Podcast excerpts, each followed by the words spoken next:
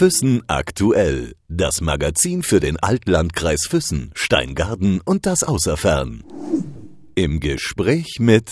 Heute haben wir Claudia Langforscher zu Gast. Sie ist Schauspielerin, sie ist Regisseurin, Autorin, Theaterpädagogin und vieles andere mehr. Ich freue mich sehr, dass sie heute unser Gast ist.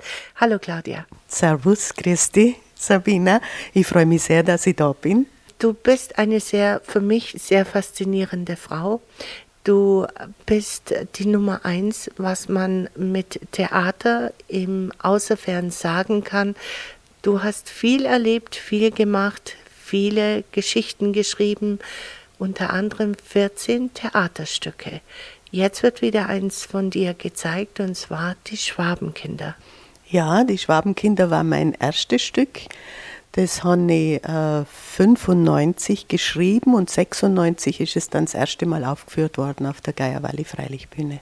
Wie kommt man dazu, so ein komplexes Stück auf der Bühne darzustellen? Es hat ein sehr schwieriges oder es ist ein sehr schwieriges Thema. Das Thema ist, hat mich begleitet meine ganze Kindheit, weil meine Mama noch ein Schwabenkind war. Ich habe über meine Mama sehr viel erfahren, auch über äh, Sachen, die nicht ihr passiert sind, aber die sie eben gewusst hat. Und dann dieses Thema ist eben ein regionales Thema. Bei uns hat es sehr viele Schwabenkinder gegeben. Ich habe dann das Glück gehabt, dass ich noch sehr viele ehemalige Schwabenkinder interviewen habe können. Und ich war sehr froh, sehr, sehr dankbar. Es leben keine mehr von diesen allen, die ich interviewt habe. Es hat mich persönlich, äh, persönlich ein Stück weitergebracht. Meine Sichtweise, meine Perspektive, auch auf das jetzige Leben hat sich verändert, aber vor allem auf die Vergangenheit, wie es war, wie schrecklich es war, wie emotional es war. Ähm, das hat mich richtig in diese Thematik eintauchen lassen. Und äh, ich muss sagen, diese Recherchen, das war Lustarbeit. Das war wirklich, das war Wachstum für mich, das war Wachstum fürs Leben generell und äh, Neugier und Verständnis. Ja, es war eine wunderbare Arbeit. Jetzt kann ich mir gut vorstellen, dass es nicht von heute auf morgen gemacht worden ist. Wie lange hast du dazu gebraucht, das alles zusammenzutragen? Also ich, ich brauche immer sehr lange für meine Stücke.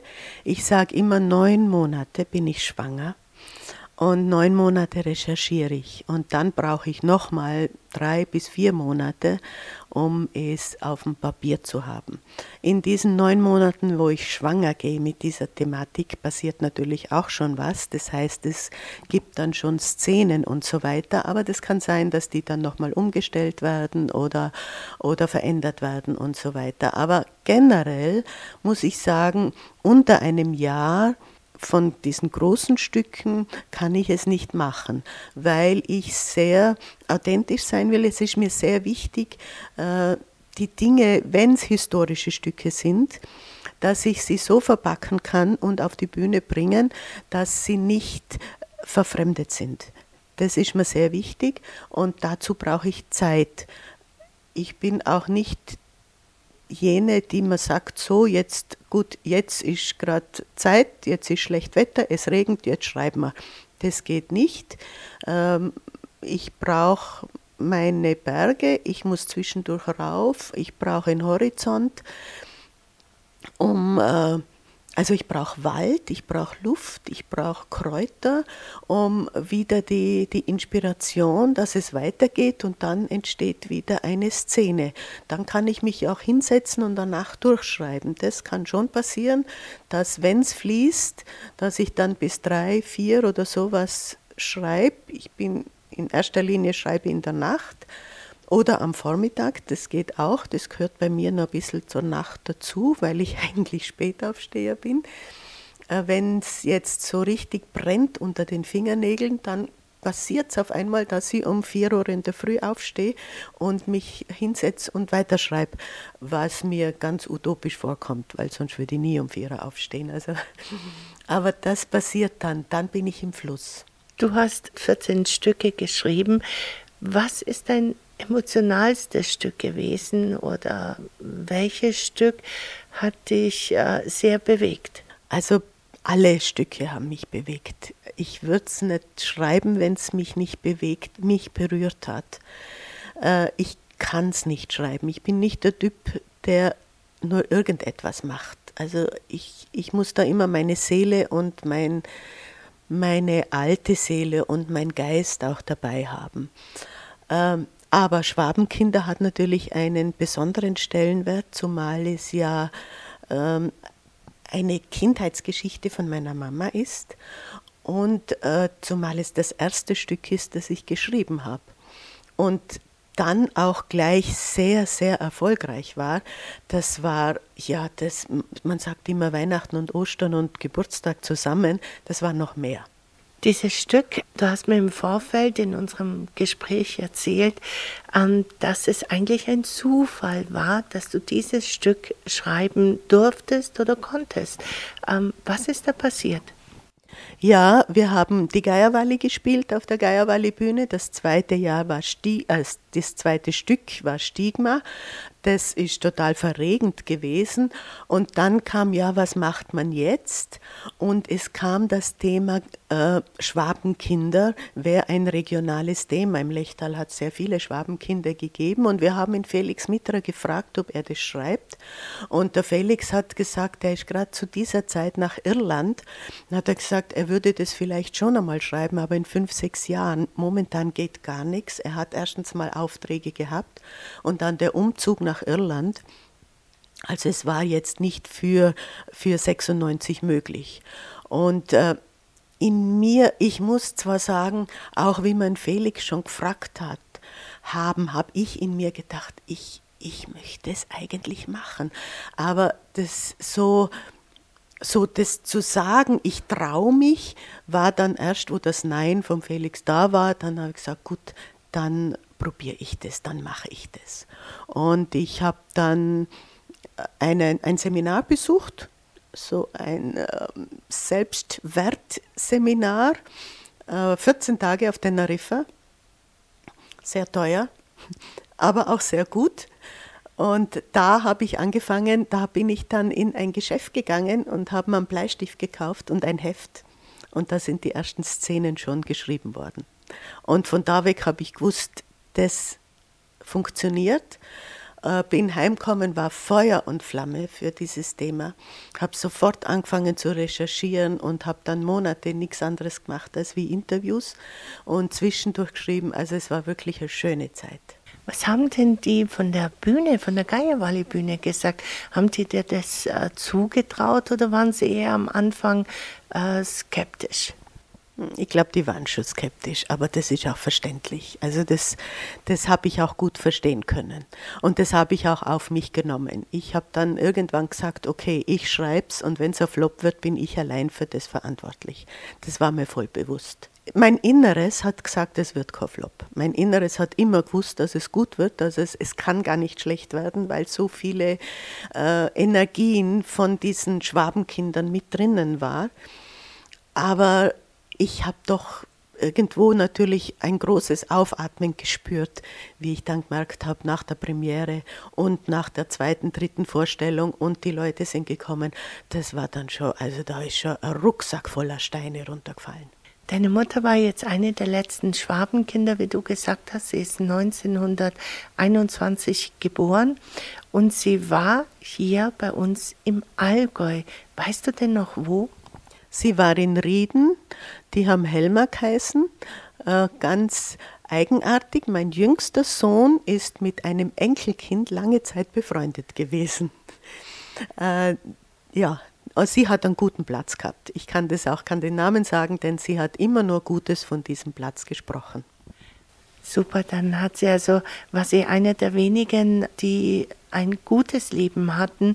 Als Schwabenkind ihrer Freundin hat es nicht so leicht gehabt. Ja, sie hat eine Freundin gehabt, die war älter wie sie, die war schon 15 oder 16, ich weiß es nicht mehr. Und die war von Erwald, also von Zwischentoren oder was Biberwehr. Ich kann mich nicht mehr so genau erinnern. Als Kind habe ich das nicht so wahrgenommen und wie ich geschrieben habe, hat meine Mama nicht mehr gelebt. Also was mir sehr leid getan hat. Und äh, dieses Mädchen wurde sexuell missbraucht, war schwanger und hat sich das Leben genommen. Diese Geschichte von diesem Mädchen, wie es noch bei mir geblieben ist, wie meine Mama mir das mitgeteilt hat, habe ich im Stück eingebaut. Das heißt, es sind äh, sehr viele Szenen dabei, auch private jetzt, privat von deiner Mutter reingenommen und natürlich von dem Herrn, der 96 Jahre alt war und der sich lange, lange überlegt hat, ob er dich zu einem Interview einladen möchte. Ja, das war generell. Also die alten Menschen, die haben nicht gern mehr über diese äh, Zeit als Schwabenkinder gesprochen. Das war für sie irgendwie so abgeschlossen und in diese ich möchte sagen, grauenvolle Zeit möchte ich nicht mehr eintauchen als Alter. Und äh, es ist schon sehr berührend, wenn ein alter Mensch, ein alter Mann mit 96 da sitzt vor dir dir stundenlang dann von dieser Zeit erzählt, nachdem ich ihn überreden habe können, und dann erzählt, wie furchtbar es für ihn war, als achtjährigen Sohn, dass die Mama ihn geschickt hat, dass der Papa sagt, er muss gehen, das hat er noch akzeptieren können. Aber dass seine geliebte Mama, die er über alles geliebt hat, dass die sagt, er muss gehen und dann mit 96 Jahren noch die Tränen über die Wangen rollen, wenn er von seiner Mama redet, hm, hat mich sehr berührt. Jetzt bist du ein sehr emotionaler Mensch. Wenn man dich kennt, weiß man das, man spürt es und all das. Du bist ja auch etwas ganz Besonderes und zwar eine Schamanin, Kräuterfrau. Ja, du lebst in dieser Welt, nutzt aber auch ähm, Kräuter, das Wissen aus einer anderen alten Zeit. Ja, aber ich möchte mich nicht als Schamanin bezeichnen. Das bin ich nicht. Das würde wahrscheinlich noch viele Jahre dauern, bis man so eine Bezeichnung verdient. Aber es ist großes Interesse da und äh, es ist, ja, wie soll ich sagen, es ist so eine alte Bestimmtheit da. Es sind Wahrheiten, die wir alle, was ich glaube, früher einfach wahrnehmen haben können. Und durch unsere schnelllebige Zeit, durch diese Überflutung von Medien, wir haben viel zu viel Input und zu wenig Output und äh, äh, wir leben in einer Zeit, was ich glaube, nicht ganz menschgerecht ist. Wir leben in einer technischen Zeit. Äh, die Seele kommt nicht mehr mit, der Geist kommt nicht mehr mit und da tut es für mich, mir tut es sehr gut, wenn ich in diese Ruhe gehen kann, wenn ich, äh, ob ich mit Pflanzen reden darf oder erspüren darf, für was sie eigentlich gut sind oder es ausprobieren darf oder auch andere Kräfte oder alte Geschichten. Ich liebe Sagen und äh, ich, ich rückentwickle Sagen und zwar nicht, weil ich meine, äh, da muss was Neues her, sondern weil es für mich wichtig ist. Denn das sind die das ist die, die, Handschrift von der alten Zeit. Und die alte Zeit hat uns auch etwas zu sagen. Äh, die alte Zeit ist nicht etwas, wo man zurückschaut und denkt, oh je, ja, so war es halt einmal, sondern da sind sehr viele Qualitäten, äh, mir fällt gerade ein, zum Beispiel, wir wissen heute alle, dass Aborigines äh, sehr viele Qualitäten hatten äh, und es wurde einfach kaputt gemacht. Und ich glaube früher, dass wir sehr viel mehr wussten. Die haben keinen Kalender gehabt, die haben keine Uhr gehabt, aber sie haben trotzdem gewusst, wann jetzt meinetwegen Frühlingbeginn ist. Die haben Rituale gefeiert, äh, obwohl es in keinem Kalender gestanden ist. Die haben es gespürt.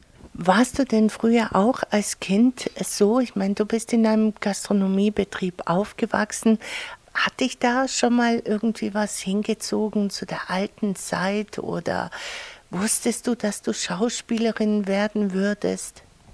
Also Schauspielerin, nein, überhaupt nicht. Es kam erst viel später, habe ich auch überhaupt keine Ambitionen, auch keine Sehnsucht gespürt. Das kam wirklich später.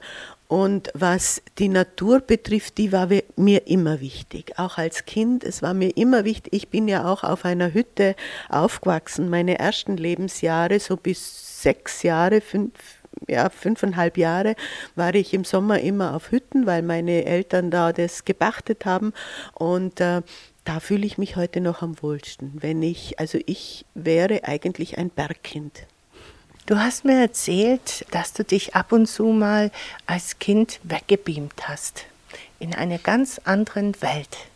Das habe ich leidenschaftlich gern gemacht und das immer wieder. Und ich glaube, mein ganzes schauspielerisches Können äh, kommt von dieser Zeit. Ich habe mich immer wieder weggebeamt. Das war, das war so schön. Da habe ich alles möglich. Also eigentlich habe ich einfach mir einen Film angeschaut, den ich mir selber kreiert habe. Und äh, das war dann verschieden. Da war ich einmal die Prinzessin oder einmal Nora Frosch, ganz egal.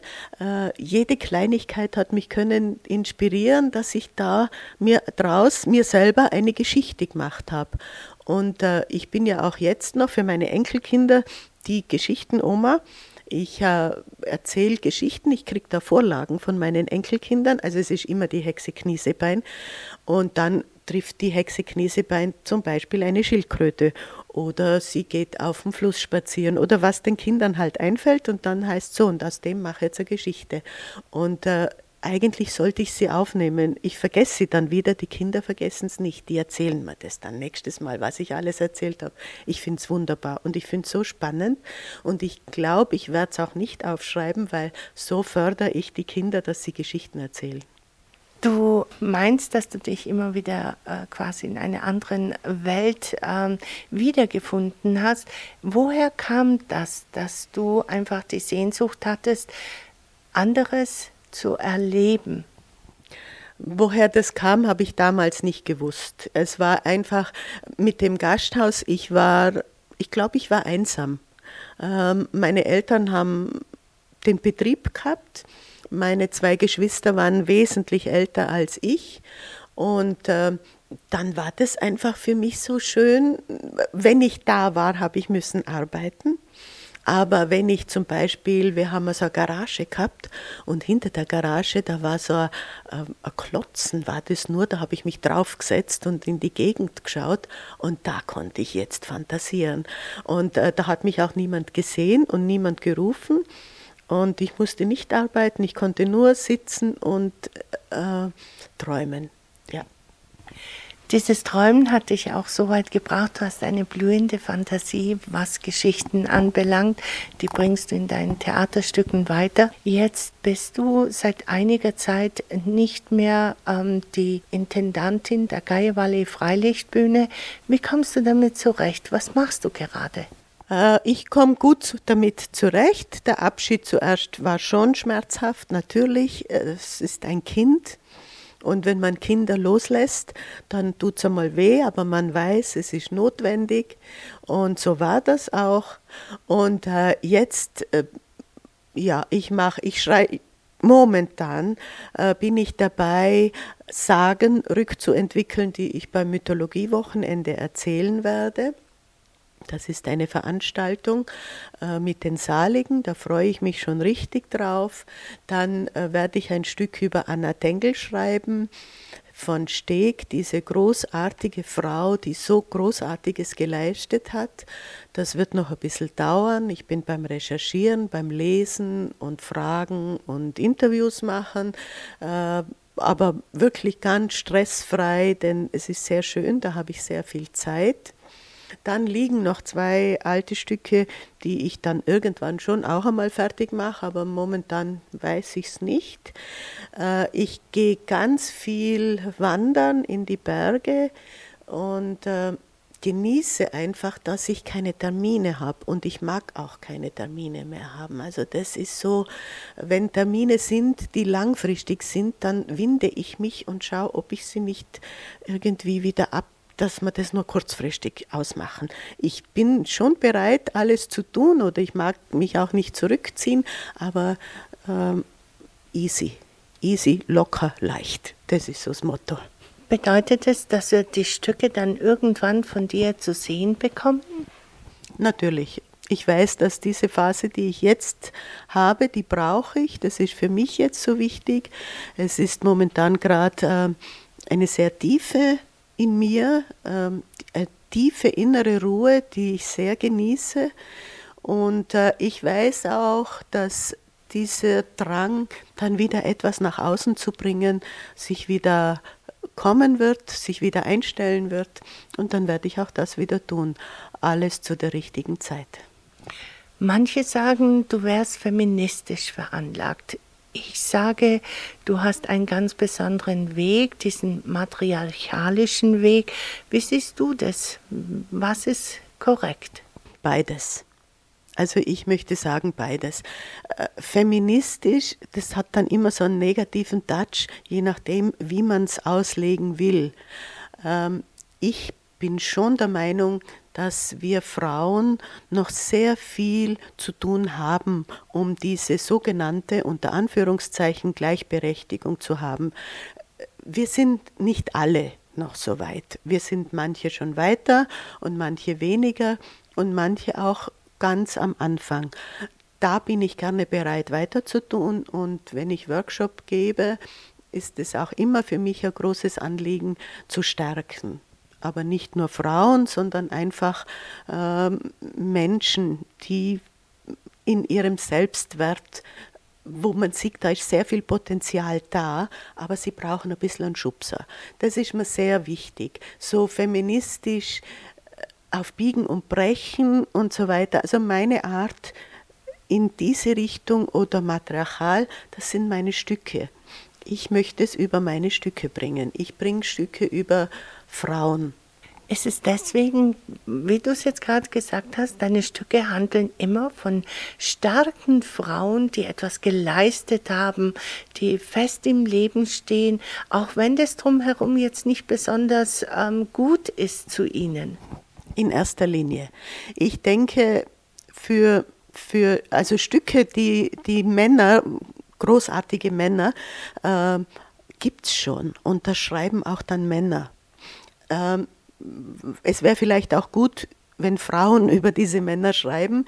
Ich möchte einfach über Frauen schreiben, äh, um diese Qualitäten hervorzuheben. Zum Beispiel äh, Anna Tengel diese Frau ist untergegangen. Diese Frau hat zu dieser Zeit enormes geleistet und ich freue mich schon, wenn es auf der Bühne ist, aber sie ist einfach untergegangen. Sie wurde unter ihrem Wert gehandelt. Man weiß nichts oder fast nichts über sie. Und es ist mir anliegend, das aufzuzeigen. Diese Frauen, diese Vorreiterinnen, ob man es jetzt äh, Feminismus oder wie immer, die hat es immer schon gegeben, nur wir müssen sie wieder hervorholen. Du bist eine starke, selbstbewusste Frau. Immer schon gewesen? Uh, ja, was weiß ich, Up and Downs, aber an und für sich schon. Ich habe eine sehr selbstbewusste Mama gehabt. Uh, das hat mich schon, ich, meine Kindheit ist anders verlaufen wie die von meinen Freundinnen oder so. Ich denke mir immer, bei uns war es vieles selbstverständlich, weil meine Mama schon so selbstbewusst war. Und von ihr, die Mama, weiß ich, dass die das auch war. Also es gibt schon eine Linie in die Richtung. Ähm, und auch meine Tochter, also meine, meine Söhne sind auch sehr selbstbewusst. Ich habe wunderbare Kinder, aber ich weiß, ich habe eine selbstbewusste Tochter und von ihr die Tochter ist auch wieder sehr selbstbewusst. Es geht weiter und weiter und weiter.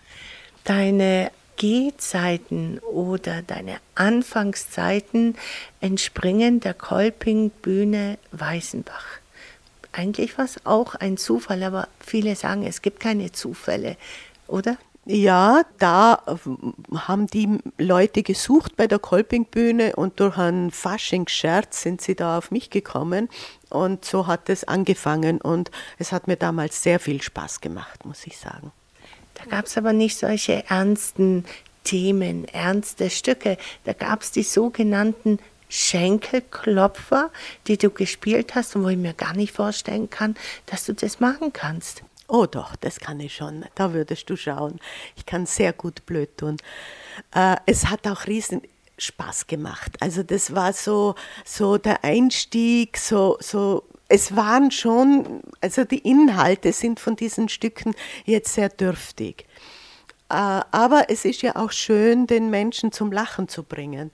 Und äh, für mich, ich, ich, ich weiß jetzt nicht mehr genau, wie lang es gedauert hat. Ich glaube, sieben, acht Jahre oder noch länger, war das okay. Irgendwann kommt dann, oder für mich auf alle Fälle war dann der Zeitpunkt da, wo ich mit dem nicht mehr, für, nicht mehr zufrieden war, was ich gebe. Ähm, äh, ich, ich habe das Gefühl gehabt, ich will jetzt Inhalte geben. Es war mir wichtig, jetzt eine andere Schiene zu fahren und das habe ich dann auch umgesetzt. Und dann haben die anderen gemeint, boah, das ist jetzt ein Flop da kommt niemand und die ersten drei, vier Veranstaltungen waren nichts und dann ging es richtig aufwärts. Wie hieß das Stück?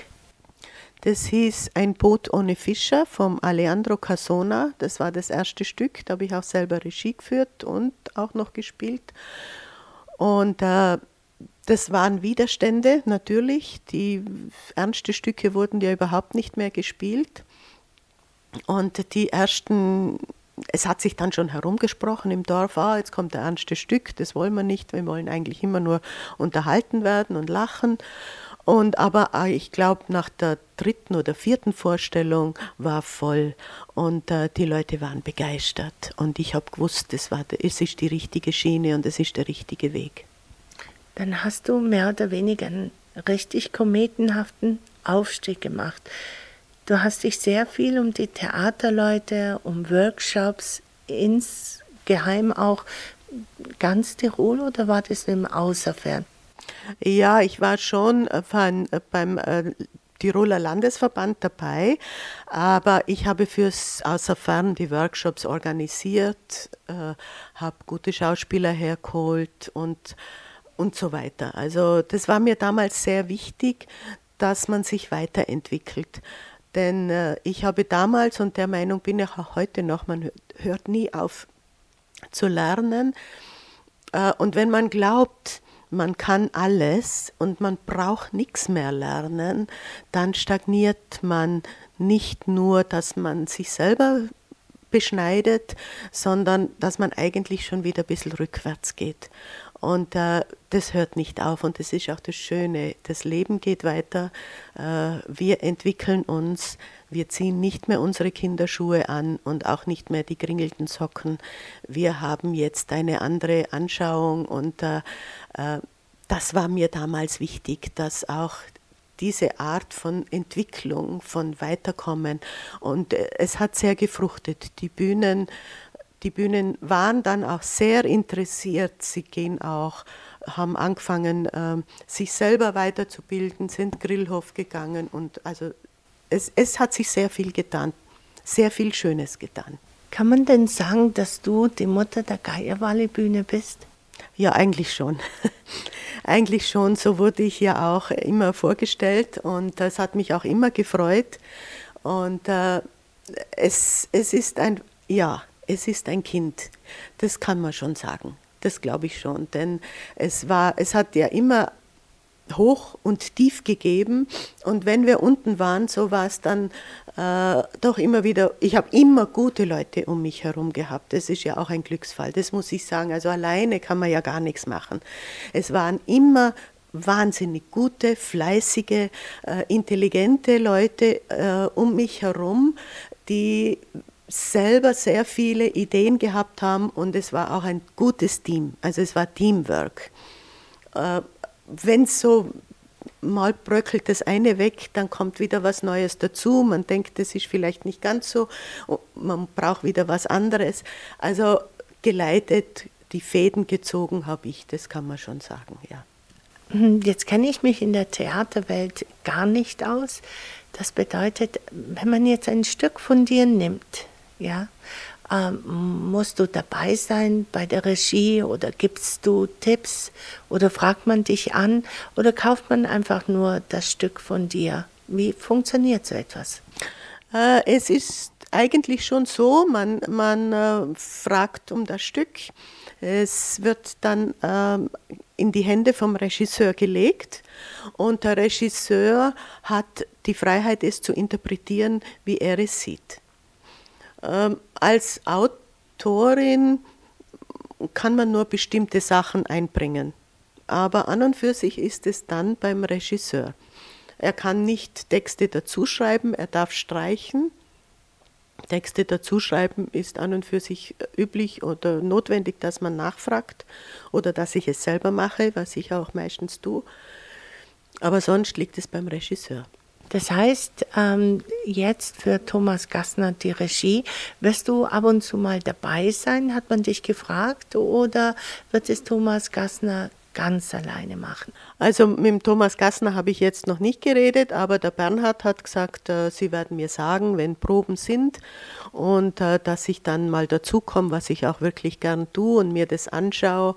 Äh, denn es ist schon so, dass so Herzstücke hat man ja, da hat, hat man schon ein bisschen, ein bisschen eine Vorstellung, denn äh, wenn die Emotionen so gefragt sind wie bei diesem Stück, äh, dann muss man auch sehr vorsichtig, sehr behutsam mit diesem Thema umgehen, denn da ist auch leicht was zerschlagen. Was gibt dir das Schauspielern zurück oder was gibt es dir? Ich stelle mir das sehr schwer vor, irgendwo dazustehen, etwas zu mimen, etwas darzustellen, vielleicht wo mir noch die Tränen runterfließen oder wo ich sehr viel Wut zeigen muss.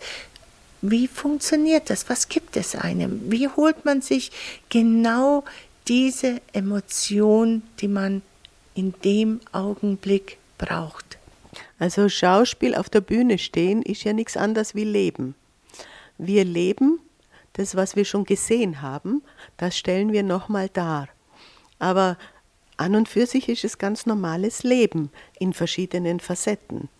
Äh, Darum sage ich auch, Schauspiel kann jeder, der sich öffnen kann, der einfach äh, die Demut hat, äh, sich selber zurückzustellen und eine andere Persönlichkeit zu erforschen und hineinzugehen. In diese andere Persönlichkeit gehe ich aber wiederum mit meinem. Und das, deshalb sage ich, dass Schauspiel vor allem die Probentherapie ist. Es gibt, glaube ich, nicht viel bessere Therapien, als wie auf der Bühne zu stehen, wenn ich es zulasse und wenn ich es öffne. Denn alles, was ich jetzt auf der Bühne bringe, hat auch etwas mit mir zu tun, sonst kann ich es ja nicht bringen. Das wissen wir ja, wie das ist. Äh, ich kann am anderen, das mich ganz fest stört, weiß ich, dass ich das in mir auch habe. Es stört mich, weil das in mir drinnen ist. Äh, und so ist mit Schauspiel, wenn ich jetzt von eine andere Person oder ich kann ja auch ein Ding darstellen, dann stelle ich das Ding mit meinem So-Sein dar. Das heißt, ich bearbeite einen Teil von mir. So sehe ich das. So ist es für mich. Claudia, ich danke dir vielmals für das Gespräch. Ich freue mich, dass du hier gewesen bist. Ich denke, du äh, wirst an der Premiere auf der Valley Bühne sein. Oh ja, auf alle Fälle und ich freue mich schon wahnsinnig drauf. Und ich bedanke mich auch, dass ich hier sein durfte. Es war mir ein Vergnügen. Dankeschön. Füssen aktuell. Das Magazin für den Altlandkreis Füssen, Steingaden und das Außerfern.